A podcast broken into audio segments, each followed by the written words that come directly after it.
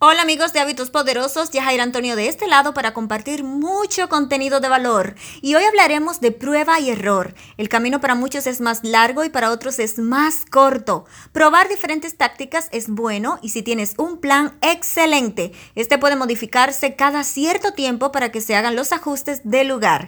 Pero si ese plan no existe, aquí entra la prueba y error con más fuerzas. Y esto se aplica a todo ámbito de nuestra vida.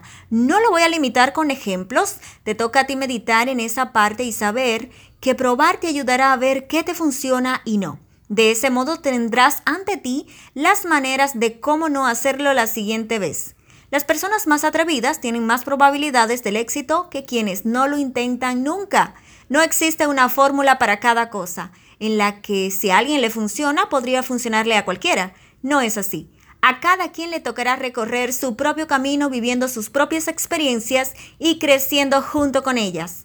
Hay una frase muy popular que dice que si lo has estado haciendo de una misma forma toda tu vida, cambia. Cambia para que cambien los resultados. Esto es como darle la vuelta a la tortilla para que la masa empiece a dorar del otro lado, porque si la dejas de uno, pues por mucho tiempo sabes lo que pasa, ¿verdad? Interioriza estas palabras en tu corazón porque la clave está en ti. Se dice mucho sobre el cambio de mentalidad.